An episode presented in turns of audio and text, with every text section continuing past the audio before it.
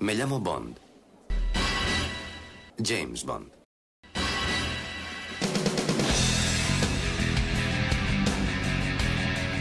Hola, soy Alberto López, alias que en los foros.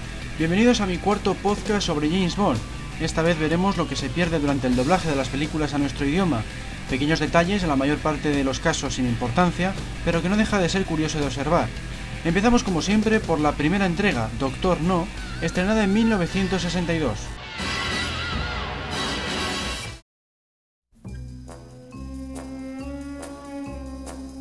Todos sabemos que la chica Bond, interpretada por Úrsula Andrés, se llama Honey Rider.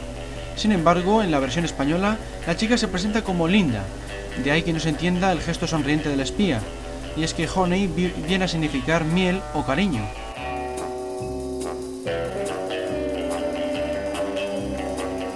Otro cambio en el doblaje se produce más adelante, cuando el Doctor No explica las siglas de Spectra. Por ejemplo, en la versión original, la R significa Revenge, venganza, mientras que en español se sustituye por rebelión. Esto perjudica después a una escena posterior en la que Bond indica que le gustaría pertenecer al Departamento de Venganza, cuando su enemigo no ha mencionado esa palabra por culpa de esta inevitable traducción. Pasemos ahora a Desde Rusia con Amor, estrenada en 1963.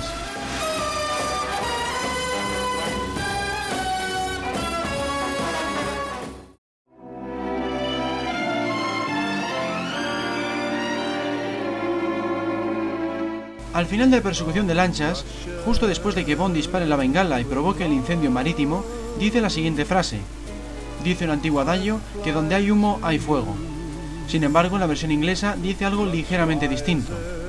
Hay un dicho en Inglaterra, por el humo se sabe dónde está el fuego. También aparecen cambiadas las frases el enfrentamiento con Rosa Clegg en Venecia. En la versión española, Tatiana dice, ¡qué terrible bicho! A lo que Bond responde, sí, con aguijón y todo. En la versión original, sin embargo, Tatiana dice, ¡qué mujer tan horrible! A lo que Bond responde, sí, menuda pataleta. La siguiente entrega fue Goldfinger y se estrenó en 1964.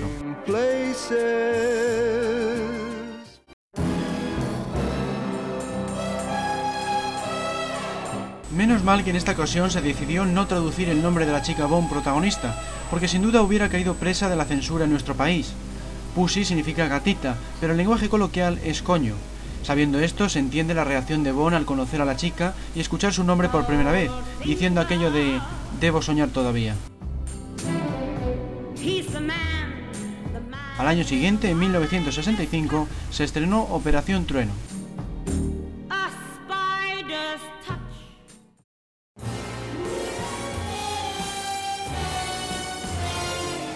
Muchos habrán preguntado en Operación Trueno qué era la NATO. Se trata de la OTAN, pero con las siglas en inglés. Por alguna razón se dejó en el idioma original, lo que sin duda habrá confundido a más de un espectador. Por otro lado, el propio título de la película tampoco es del todo correcto. El título original es Thunderbolt, cuya traducción sería Bola de Trueno. Nos vamos ahora a 1967, fecha en que se estrenó Solo se vive dos veces.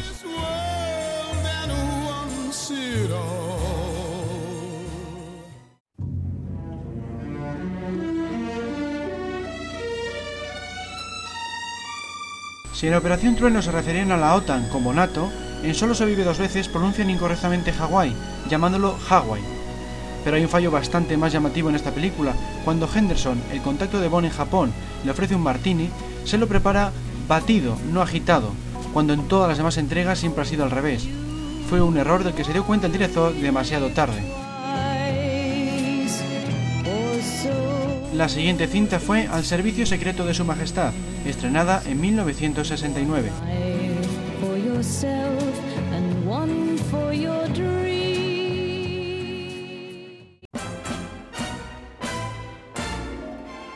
En el teaser de Al servicio secreto de su majestad, Teresa huye de Bond dejándolo en la playa. El agente mira la cámara y suelta el gag más impactante de toda la serie. Al otro nunca le pasaba esto. Así es en la reciente Ultimate Edition en DVD. Sin embargo, en la anterior edición en este formato, la llamada Special Edition, este trozo fue eliminado, mientras que en la versión en VHS decía algo ligeramente distinto. Eso nunca le pasó al otro Bond. era sin duda la frase que más clara dejaba la referencia a Sin Connery. En inglés tampoco se escucha exactamente eso. Lazenby dice, esto nunca le pasó al otro tipo. Nos vamos ahora a 1971, año en que se estrenó Diamantes para la Eternidad.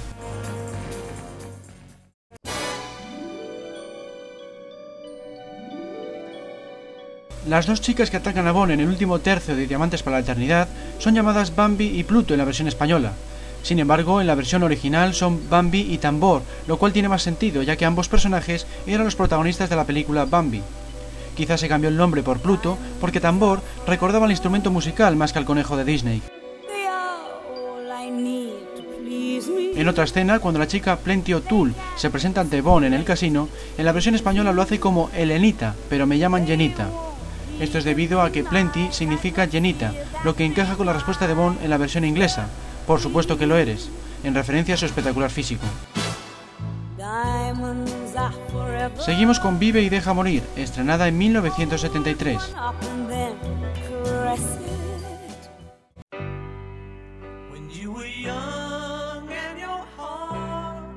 En la versión española de Vive y deja morir, cuando Bond acaba con Kananga haciéndole explotar con una bala para tiburones, Solitaire le pregunta ¿Dónde está Kananga? A lo que la gente responde estaba hinchado de orgullo y estalló. Sin embargo, en la versión original responde tenía una opinión inflada de sí mismo. La siguiente película fue El hombre de la pistola de oro, estrenada en 1974.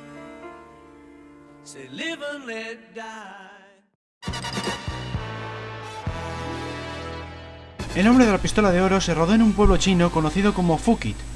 Su traducción del inglés sería Jódelo. En la película, Bond toma un champán de nombre Fuyuk, quizá en honor al gracioso nombre de la localización. Su traducción sería Jódete, un gag que se pierde en el filme si no se conoce el idioma. Pasamos ahora a La espía que me amó, estrenada en 1977.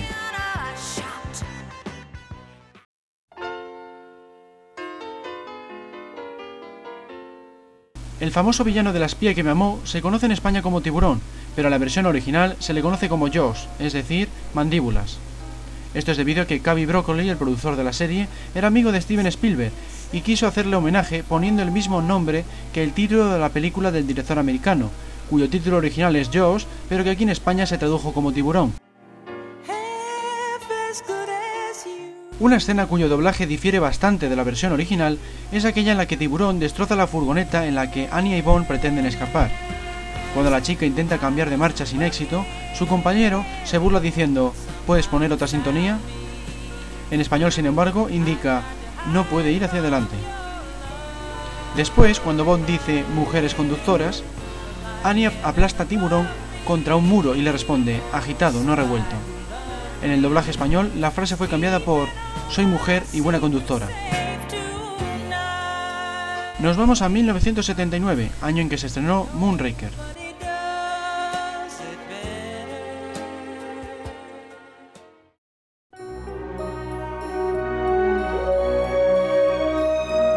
En Moonraker, cuando Bond falla al disparar a un faisán pero acierta un esbirro de Hugo Drax, el agente dice, tenía usted razón, había un pájaro escondido. Sin embargo, en la versión original la frase era, como usted dijo, qué buen deporte. Al final de la película hay un chiste perdido, cuando el primer ministro pregunta qué está haciendo Bond, mientras le ve en la pantalla haciendo el amor con Hollywood Head a bordo de la nave Moonraker, el inventor Q, que no está mirando la pantalla, responde, según parece está entrando en la atmósfera terrestre, señor. En la versión original la frase es mucho más picante, al indicar, creo que está intentando la reentrada, señor. La siguiente película, estrenada en 1981, fue Solo para sus ojos.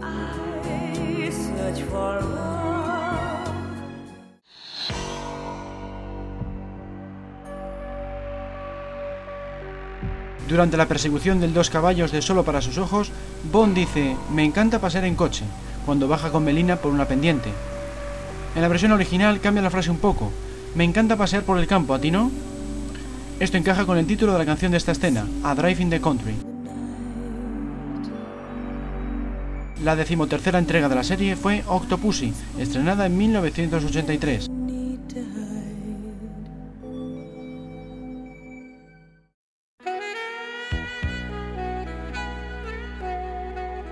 En la persecución de motocarros de Octopussy se obvia el chiste que dice Vijay, el conductor, en la versión original, tras la colisión de uno de los perseguidores, dice juego, set y partido, aparte del agárrese bien que puede escucharse en la versión española.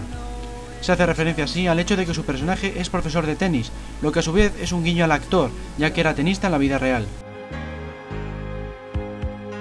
Pasamos ahora a la última película de Roger Moore como James Bond, Panorama para Matar, estrenada en 1985.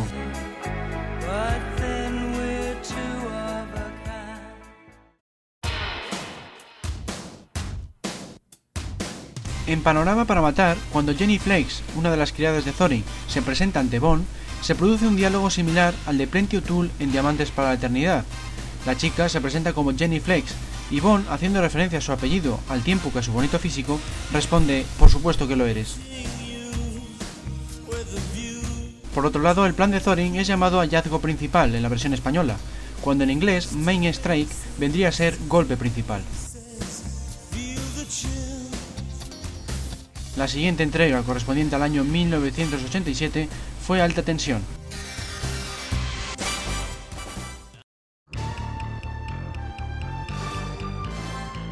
El título original de Alta Tensión es The Living Daylights. Proviene de la expresión inglesa to scare the living daylights out of, que significa dar un susto de muerte. En la película pronuncia esta frase después de haber fallado el tiro contra cara con el rifle francotirador. En la versión española dice en su lugar sea quien sea ella, no le permití que hiciera su trabajo. Pasamos ahora a la segunda y última película de Timothy Dalton, Licencia para Matar, estrenada en 1989.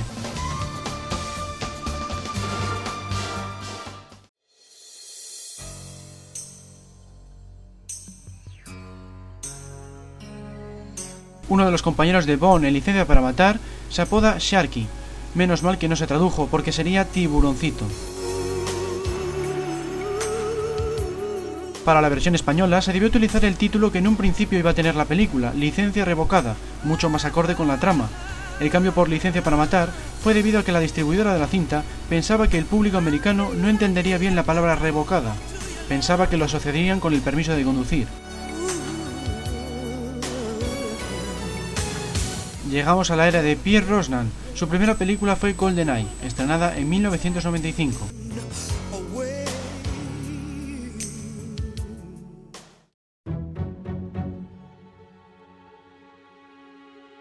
Al principio de GoldenEye, la instructora de Bond le dice a la gente, disfruto de un paseo animado igual que cualquier hija de vecina, justo antes de preguntar quién es la chica del Ferrari rojo. Bond le responde, la vecina.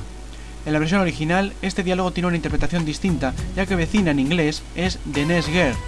Next significa tanto vecina como siguiente. Por tanto, cuando 007 responde the next girl, también se podría interpretar como la siguiente chica, lo cual tiene mucho más sentido que referirse a ella como la vecina. Por tanto, es un juego de palabras que se pierde en la traducción. Pocos minutos después, cuando Bonnie y Senia se presentan en el casino, el espía se sorprende del apellido de la mujer, Onatop. Sabiendo su significado, se entiende su reacción, por encima de todo. Por último, no se entiende por qué en esta película y en las demás de Brosnan se cambió la traducción de agitado, no revuelto, shaken, no stir, la forma de preparar el martini con vodka, por la de mezclado, no agitado, que es justamente la forma contraria de preparar la bebida. Pasamos ahora a El Mañana Nunca Muere, estrenada en 1997.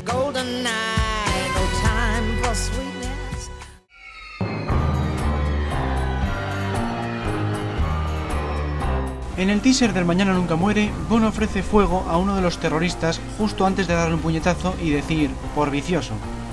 Sin embargo, en la versión original, esta frase cambia por asqueroso hábito.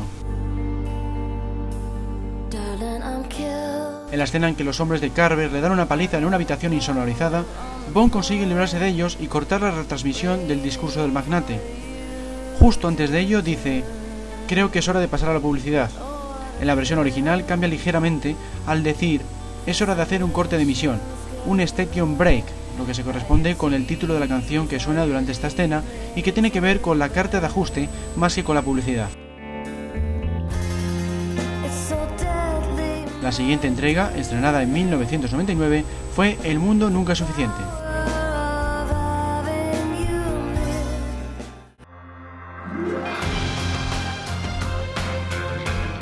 El propio título de la película no se tradujo correctamente, ya que en realidad debería haber sido El mundo no es suficiente. Esta frase se corresponde con el lema familiar de Bond, tal y como se vio en la película Al servicio secreto de su majestad. La razón por la que se cambió el no por el nunca es obvia, así se parecía más a El mañana nunca muere, el filme anterior. Por otro lado, hay un chiste perdido en la escena de Bilbao, cuando la chica del puro le dice a Bond, ¿deseas mirar mis cifras? Este le responde, estoy seguro de que son perfectamente redondas, refiriéndose a su escultural cuerpo. En la versión original, cifras es figures, palabra que tiene el significado tanto de cifra como de figura. Nos vamos ahora a la última película de Pierre Rosnan, Muere otro día, estrenada en 2002.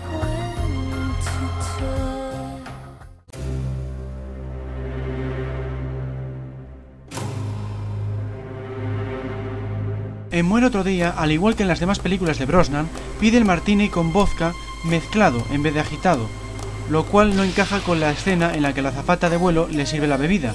El agente, en la versión española, tras un ligero temblor del avión, dice, menos mal que lo pedí mezclado, cuando en realidad debería haber dicho, menos mal que lo pedí agitado. Se pierde así la lógica de la frase y uno de los sellos clásicos de la serie. La siguiente entrega, estrenada en 2006 y protagonizada por Daniel Craig, fue Casino Royale.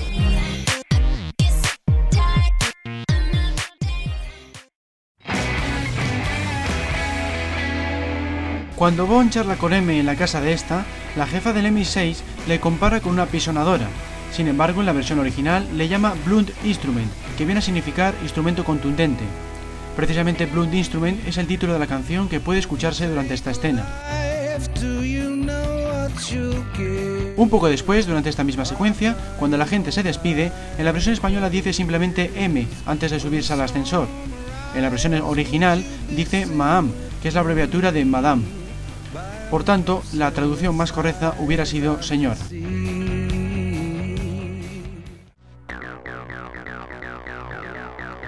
Esto ha sido todo en este cuarto podcast. Espero que hayáis disfrutado de él tanto como he disfrutado yo haciéndolo. No dejéis de visitar archivo007.com, el foro foros007.com y mi blog personal, ubicado en www.inconforme.es. Un saludo a todos y hasta la próxima.